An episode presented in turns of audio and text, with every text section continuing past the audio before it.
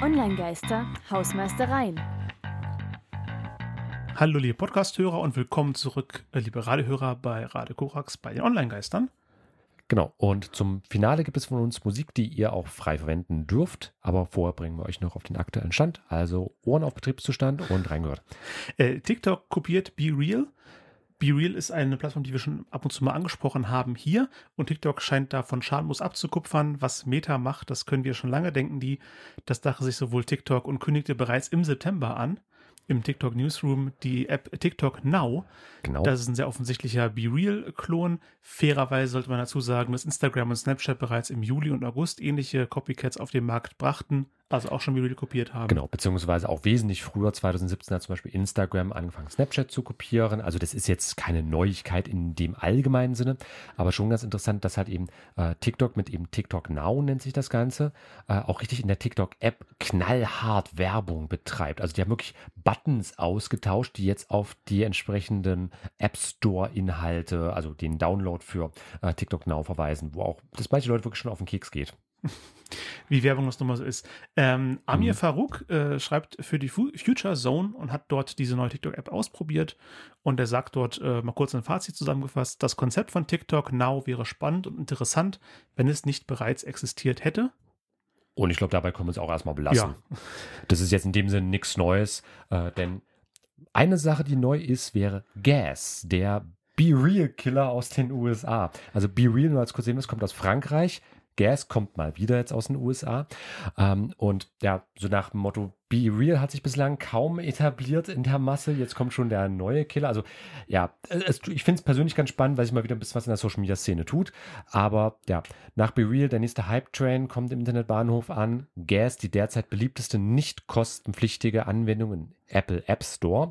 Und hinter der App, die aktuell noch nicht mal übrigens in allen US-Bundesstaaten verfügbar ist, steht übrigens ein ehemaliger Facebook-Mitarbeiter, der Gas erfunden hat und unter anderem vom Wall Street Journal auch durchaus gelobt wird. Also die sehen da durchaus Potenzial, dass halt Gas wirklich das nächste große Ding werden könnte. Denn äh, der Grund dafür, die App verlangt von den Nutzerinnen, dass sie nette Dinge zueinander sagen. Das ist doch schon mal schön. Also wir bleiben auf jeden Fall dran. Hauptquelle hierfür war das äh, Wall Street Journal die Online-Präsenz davon. So, was auch sehr nicht schön ist, aber interessant auf jeden Fall, eine mhm. Studie, warum das Internet zu mehr Polarisierung äh, beiträgt. Ähm, eine Studie bestätigt, dass das Phänomen Filterblasen ist zwar ein schönes Konstrukt, aber sehr wahrscheinlich nicht real. Mhm. Äh, Peter Turnberg äh, zeigt, dass eher das Gegenteil der Fall ist. Digitale Medien sorgen für mehr Polarisierung, weil sie Userinnen mehr äh, mit gegenteiligen Ansichten konfrontieren.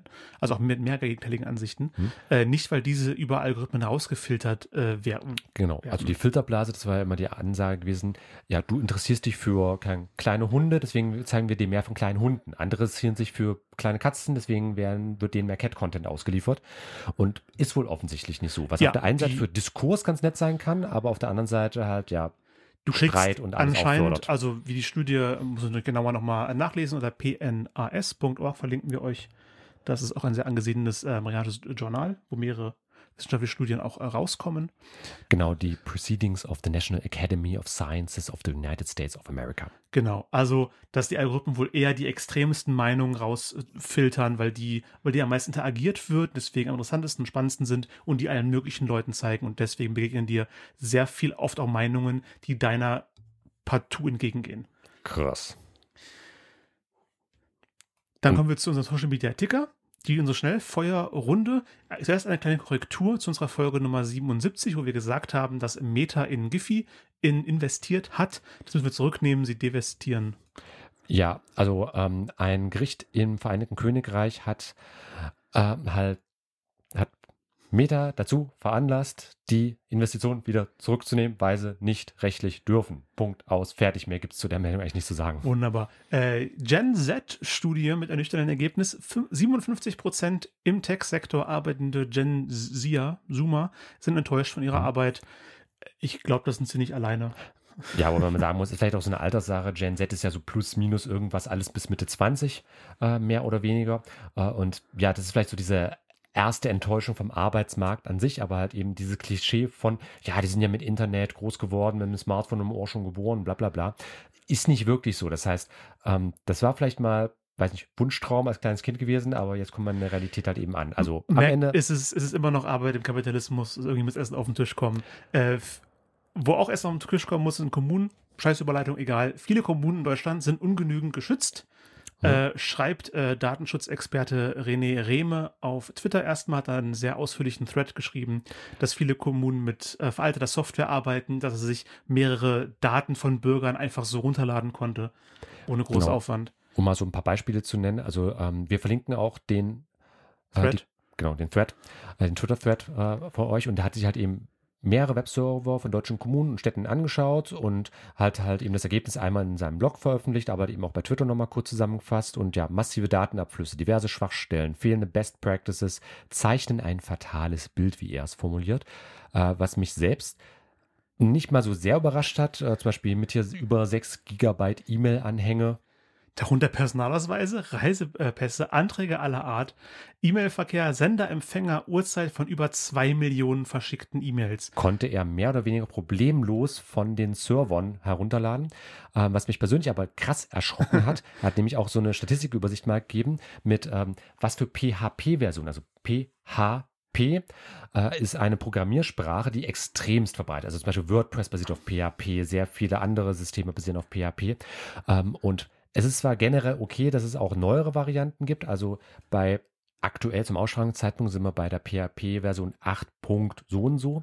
Ähm, aber es gibt halt eben auch deutsche Kommunen, die halt eben auf ihren Servern beispielsweise PHP-Versionen von 4.3, 5.2 und so weiter betreiben. Die sind 20 Jahre alt, diese Versionen. Ja, aber wenn es noch funktioniert, vielleicht geht ja beim Update alles kaputt. Also nur zum Erinnern, vor 20 Jahren, da war zum Beispiel Windows XP der neue heiße Scheiß gewesen am Computermarkt. Also wäre so, als würde man mit, ich weiß nicht, Windows 98 noch äh, alles Mögliche betreiben. Also das hat mich persönlich schon ein bisschen erschrocken. Nicht unbedingt überrascht an der Stelle, leider muss ich sagen, aber durchaus ein bisschen erschrocken. Ich bin ja selbst auch als Datenschutzbeauftragter äh, mit aktiv, deswegen leider Alltagsproblem an der Stelle. Ähm, aber ja, einfach mal für euch zur Information da draußen. Also auch die Daten bei, ähm, bei der öffentlichen Verwaltung. Achtet darauf, was ihr denen mitteilt. Das ist nicht wirklich geschützt an der Stelle. Theoretisch kann äh, jeder mitlesen und mit Ja. dieser äh, Mhm. optimistischen Aussicht. Genau. Aber vielleicht auch mit einer äh, optimistischen Aussage. Wenn ihr an der Situation was ändern wollt, geht in den Ja. öffentlichen Dienst und verbessert die Situation. Um da echt einen konstruktiven Ansatz zu haben. So. Wunderbar. Und am Ende noch was ähnlich Abenteuerliches, äh, denn ich habe mir jetzt mal für die freie Musik am Ende der Hausmeistereien ähm, einen Komponisten rausgesucht, der, glaube ich, äh, jeder schon mal gehört hat, der sich mit freier Musik beschäftigt. Ähm, seine Internetseite ist Incompetech, ist, ist Kevin MacLeod. Ähm, frei verwendbare Musik, auch für kommerzielle äh, Dinge, die ihr irgendwie macht. Ihr müsst nur erwähnen, dass die Musik von ihm kommt und er wirklich für jede Situation irgendwie ein kleines Stückchen komponiert. Dürft ihr ihm gerne auch Spenden natürlich da lassen. Ähm, Kevin MacLeod, Adventures in Adventureland.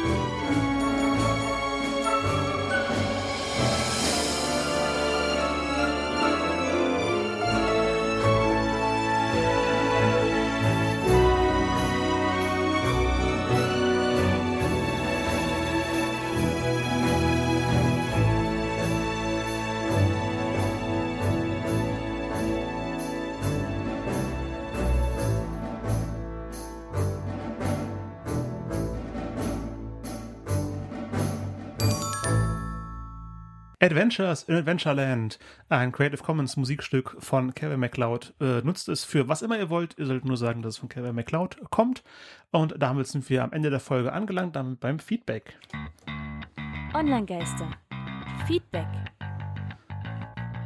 Und wir haben Feedback bekommen. Willst du den Namen versuchen? Äh, Julia Jules. Mit mehreren, zwei U's und mehreren A's. Genau, 2356 steht da noch da hinten dran. Also Ähm, Zahlen, ja. Datum vom 4. November. Sehr informativ.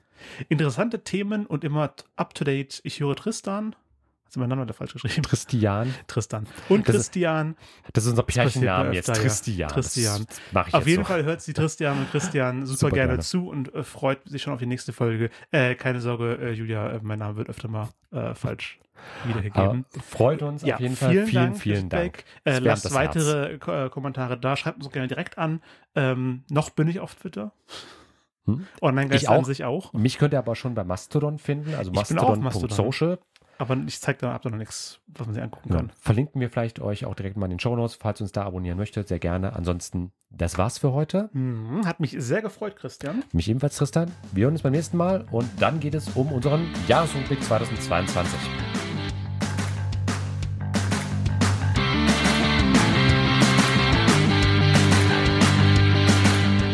Das war Online-Geister. Radio über Netzkultur, Social Media und PR. Von und mit Tristan Berlet und Christian Allner. Alle Links zur Sendung, Kontaktmöglichkeiten und das Archiv zum Nachhören gibt es unter www.onlinegeister.com.